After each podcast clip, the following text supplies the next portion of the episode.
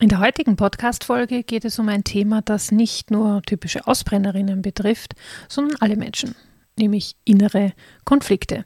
Und ich möchte dir gerne erzählen, was meiner Erfahrung nach und auch von dem, was ich gelernt habe in meinen diversen Ausbildungen, was dazu beiträgt, mit solchen inneren Konflikten souveräner umzugehen. Viel Spaß dabei! Herzlich willkommen beim Stehaufweibchen Podcast, dem Podcast für Ausbrennerinnen mit spannenden Interviews, mit tollen Stehaufweibchen, alles rund um das Thema Burnout und Bohrhaut und wie du damit umgehen kannst, sowie Inspirationen und Anregungen rund um das Thema Achtsamkeit. Mein Name ist Susanne, das Stehaufweibchen, und ich freue mich, dass du dabei bist. In Wahrheit geht es ja bei inneren Konflikten gar nicht so viel anders zu als bei Konflikten im Außen, also mit anderen Personen, die wir haben. Ähm, weil worum geht's? Bei einem Konflikt geht es ja immer darum, dass zwei Parteien äh, unterschiedliche Standpunkte haben, unterschiedliche Interessen verfolgen und das prallt aufeinander. Und äh, es gilt jetzt daran, eine Lösung zu finden, wie man da entweder eine Brücke schlagen kann oder wie man einen gemeinsamen Kompromiss, einen Konsens finden kann. Und da gibt es unterschiedliche Möglichkeiten, wie man da vorgehen kann. In meinen Konfliktseminaren erzähle ich dann immer, was es für unterschiedliche Arten von Konflikten gibt. Also, dass es zum Beispiel Zielekonflikte gibt, wo unterschiedliche Ziele da sind. Das heißt, der eine möchte unbedingt, also das hat man zum Beispiel in Firmen sehr häufig zwischen Customer Service und Verkauf. Der Verkauf möchte möglichst hohe Umsatzzahlen haben, möglichst gute Absatzzahlen vorweisen können, während im Customer Service natürlich die Kundenzufriedenheit ähm, das höchste Gut ist.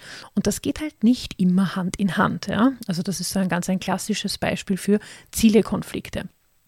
Und ähm, wenn man äh, persönlich ähm, das Ziel hat, abzunehmen, ja, ähm, und gleichzeitig aber auch ähm, diese, diese, diese schnelle Befriedigung haben möchte von zum Beispiel durch Schokolade oder so, die halt sehr viele Kalorien hat und daher nicht unbedingt zuträglich ist beim Abnehmen, ähm, dann hat man hier auch natürlich einen Zielekonflikt. Einerseits möchte man diese schnelle Befriedigung, andererseits möchte man abnehmen. Das sind so ganz klassische, typische Beispiele aus dem Alltag. Dann gibt es natürlich auch Wahrnehmungskonflikte. Das erleben wir ja sehr, sehr häufig im Alltag.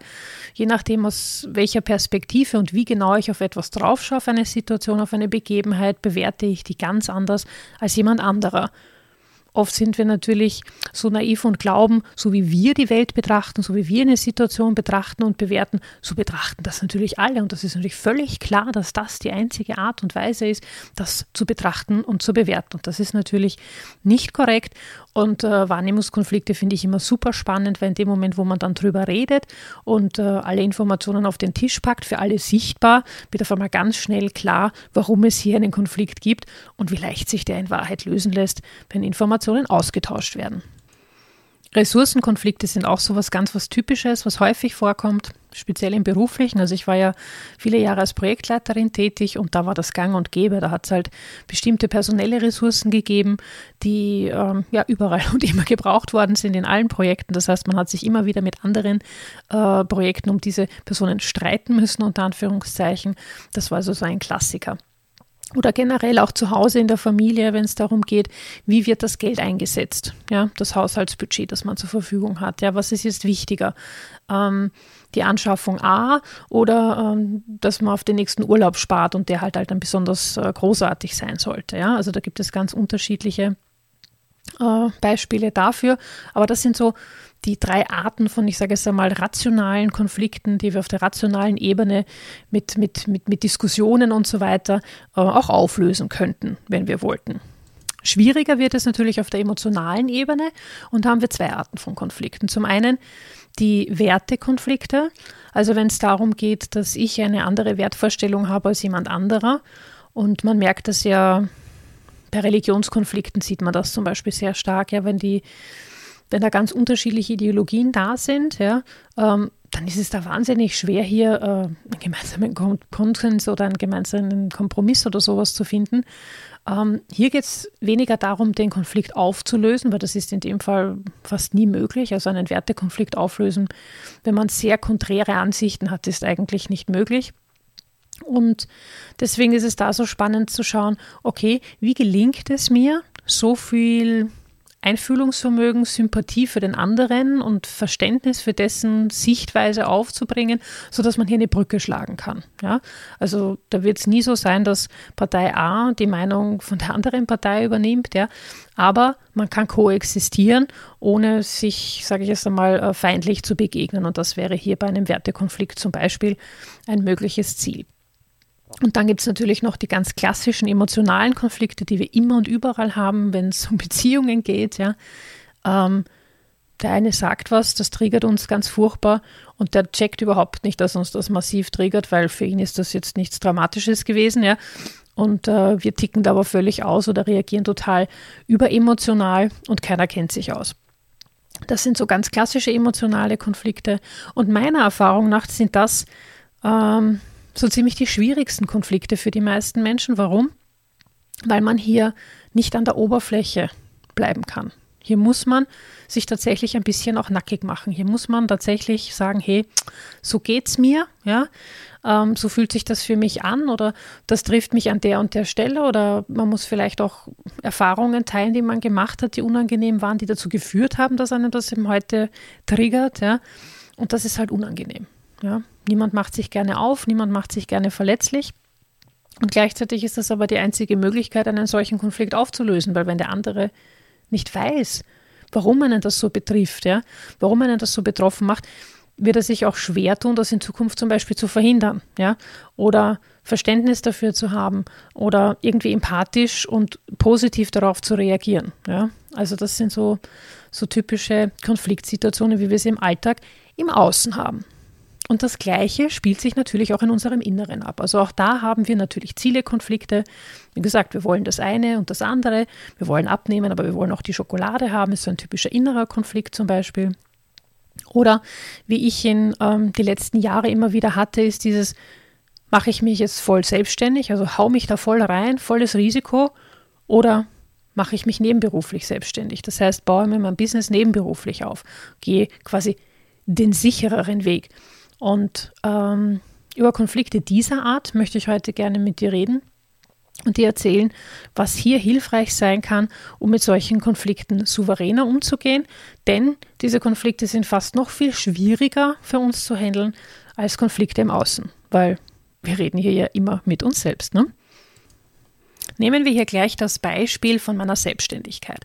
Also dieser innere Konflikt, den ich hatte, mache ich mich nebenberuflich oder Vollzeit selbstständig. Ähm, meine Vorgehensweise war damals folgende. Ich habe gewusst, es gibt innere Anteile in mir, die hier quasi miteinander im Konflikt stehen. Es ist ja nicht nur so, dass wir eine Person sind, ja, äh, sondern wir bestehen ja aus ganz, ganz vielen unterschiedlichen Anteilen. Und diese Anteile haben halt oft unterschiedliche Ziele oder für, stehen für unterschiedliche Werte betrachten die Welt und bewerten die Welt anders. Das heißt, da gibt es auch Wahrnehmungskonflikte. Und deswegen ist es so wahnsinnig spannend, sich anzuschauen, okay, welche Anteile in uns sind da überhaupt jetzt betroffen, welche äh, wollen hier äh, oder welche schüren hier diesen inneren Konflikt. Und das waren bei mir ein sehr starker Anteil mit einem hohen Sicherheitsbedürfnis und es war ein äh, starker Anteil mit einem hohen Freiheitsbedürfnis, also wo es darum ging, besonders äh, viel Freiheit zu haben, sehr selbstbestimmt das Leben zu gestalten und der hat sich natürlich nach dieser Selbstständigkeit gesehnt. Klar, während das Sicherheitsbedürfnis gesagt hat, na ja, aber so ein Angestelltenjob, ja, das ist ja viel sicherer und so weiter und so fort. So, diese zwei Anteile waren also in mir hier die aktivsten Treiber, sage ich jetzt einmal. Und dann gab es natürlich noch viele andere ähm, Anteile, die mitgespielt haben. Ja, also da gab es zum Beispiel, ähm, ich sage jetzt einmal Familienmuster, ja, ähm, die mich dazu verleitet haben, äh, nicht an mich zu glauben oder nicht daran zu glauben, dass äh, meine Business-Idee überhaupt äh, erfolgreich sein kann, ja, die, die mich dazu veranlasst, veranlasst haben, also mich irgendwie klein zu halten, ja, so würde ich das jetzt einmal formulieren. Und das ist halt ein sehr emotionaler Anteil in mir gewesen. Das heißt, ich würde sagen, ein emotionaler Konflikt. Und ähm, da ging es nicht darum, dass der jetzt irgendwie mit den anderen im Clinch lag, sondern der hat sich halt immer wieder bemerkbar gemacht und dafür gesorgt, dass es hier zu keiner echten Entscheidung gekommen ist, ja, weil einfach immer diese Angst da war, diese dubiose Angst da war, vielleicht zu scheitern oder abgelehnt zu werden oder was auch immer. Und ähm, ja, was habe ich damals gemacht? Also ich bin hergegangen und habe diese zwei Hauptakteure hier wahrgenommen und natürlich auch diesen verletzlichen Anteil in mir wahrgenommen mit diesem Familienmuster. Und äh, ich sage es immer das Selbstsabotagemuster, damit du weißt, was ich meine. Und äh, ja, dann habe ich einen, ich sage es mal, Fehler gemacht, etwas, was die meisten von uns wahrscheinlich auch äh, immer wieder mal tun bei inneren Konflikten. Im Außen geschaut, wie reagiert denn das Umfeld? Wie schätzt denn das Umfeld diesen inneren Konflikt ein? Auf welche Seite schmeißen die sich quasi? Ja? Wen unterstützen sie? Und da war es in meinem Umfeld so, dass fast alle gesagt haben, ja natürlich den sicheren Weg gehen, natürlich nebenberuflich selbstständig machen. Die wenigsten haben gesagt, hey du, hau dich rein, du schaffst das, ich glaube an deine Idee, ähm, du brennst so dafür, das kann nur gut gehen. Ja? Und das hat natürlich dazu geführt, dass ich meiner inneren Stimme, die nach Sicherheit geschrien hat, hier mehr quasi Gewicht gegeben habe als diesem Freiheitsbedürfnis.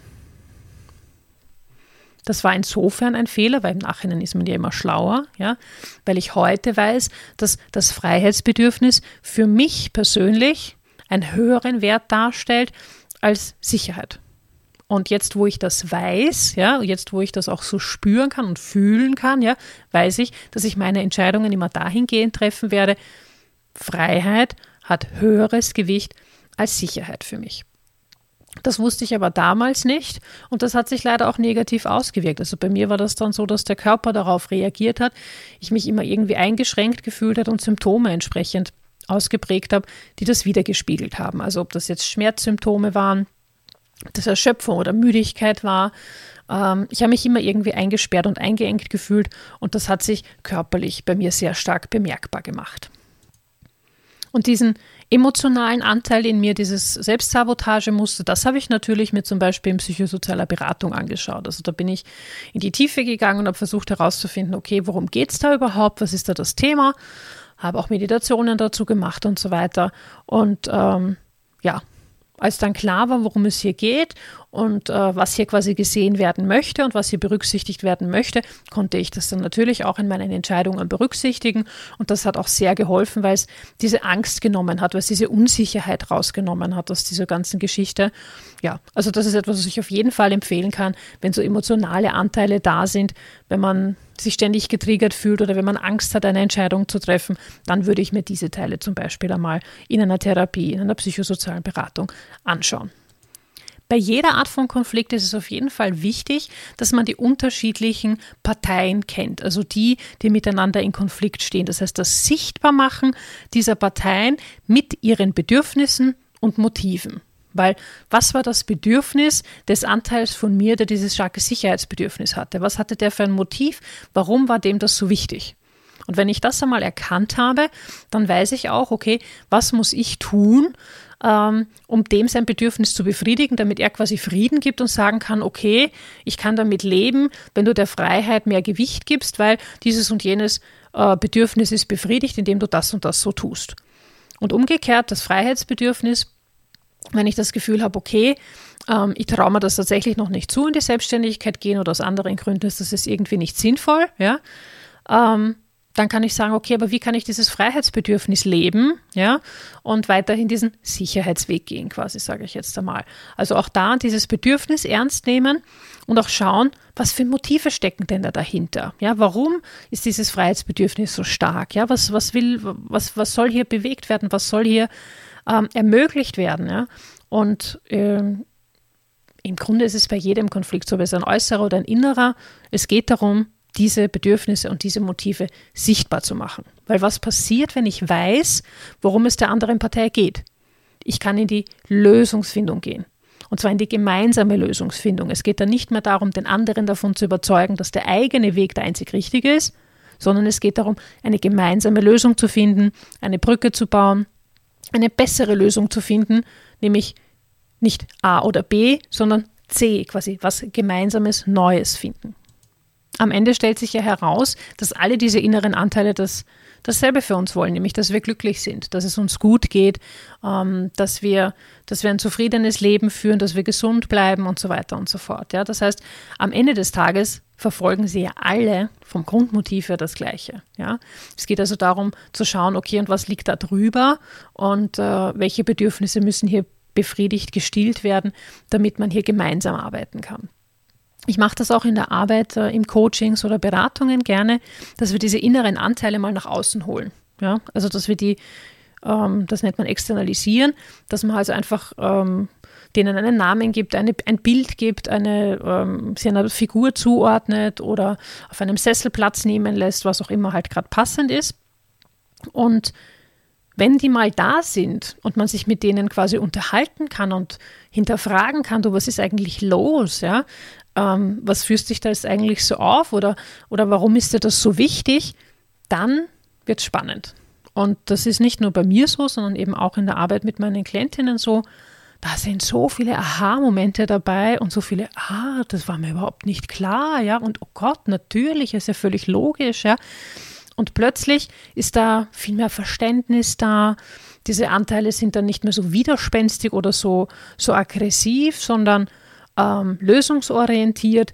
Und wenn man alle an einen Tisch packt, also ich habe da gerne dieses Bild vom, von dieser Ritter der Tafelrunde, wo dann halt alle quasi um einen Tisch sitzen und jeder ist gleichberechtigt und jeder sagt einfach mal, worum es ihm geht. Ja, jeder Anteil. Ähm, da gibt es ja auch dieses innere Team, ähm, in dem, mit dem ja auch viel gearbeitet wird in der Psychotherapie. Da schaut man sich einfach an, ja, wie ist das innere Team zusammengesetzt, welche inneren Anteile sind da gerade ähm, mit am Arbeiten an dem Thema, um das es gerade geht. Und dann hole ich mir die einfach auf einen Tisch und diskutiere das mit denen. Beziehungsweise mache sichtbar, was die für Bedürfnisse haben, was für Motive da dahinter stecken.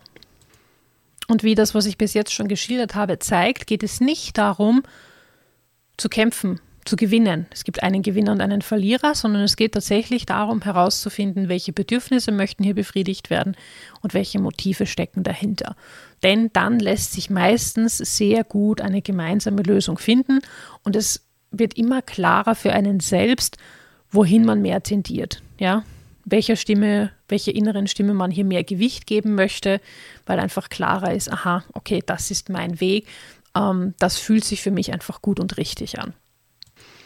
Ein Klassiker, wenn es um innere Konflikte geht, ist auch dieses Pro- und Kontraliste anlegen. Das ist halt eine sehr verstandeslastige Herangehensweise und meiner Erfahrung nach hilft das bei rationalen Konflikten, so wie ich sie am Anfang beschrieben habe, also so Zielekonflikte, Ressourcenkonflikte oder Wahrnehmungskonflikte, da kann das tatsächlich helfen. Ja, also da kann das hilfreich sein, so eine Pro- und Kontraliste anzulegen, um Dinge sichtbar zu machen.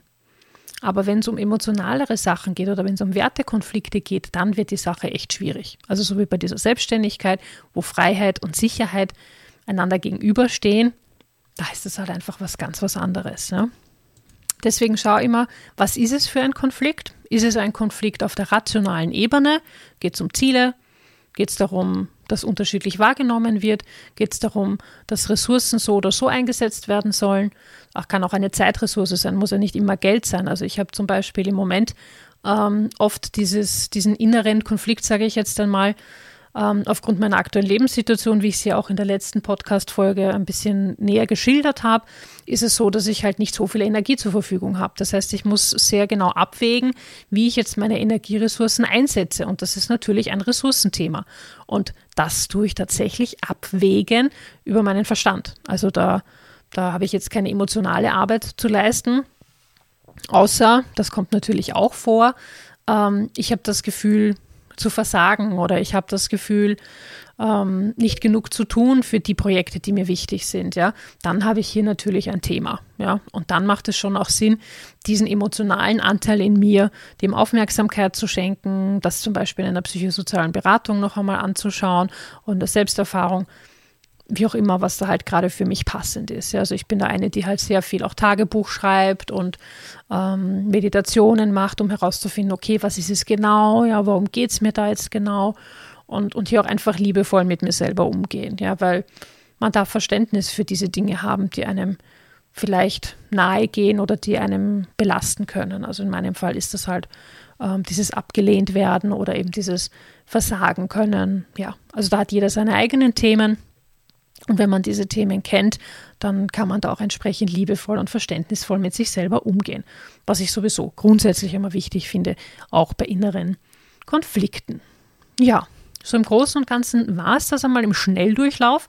Wenn du dich näher mit dem Thema Konflikte auseinandersetzen möchtest, weil das ein Thema bei dir ist, speziell wenn du zu den Kandidaten gehörst, die eher zu den Konfliktvermeidern gehören, dann lade ich dich ganz herzlich ein im November. Ich glaube, am 3. November findet ein Konfliktmanagement-Seminar. Konflikte souveräner managen heißt bei der Inclusion 24 in Wien statt, das von mir geleitet wird. Und ja, wenn dich das interessiert in den Shownotes, packe ich dir den Link. Und ja, ansonsten freue ich mich, wenn wir uns nächste Woche wieder hören. Wenn du diesen Podcast magst, abonniere ihn gerne, dass du keine neue Folge mehr verpasst. Und wenn du zum Thema Konflikte was mit mir teilen möchtest, mir deine Erfahrungen schildern möchtest, vielleicht hast du ja noch andere Erfahrungen gemacht, dann bitte gerne auf Social Media bei den entsprechenden Beiträgen kommentieren. Ja, dann wünsche ich dir noch eine wunderschöne Restwoche und wir hören uns hoffentlich nächste Woche. Ciao! Li.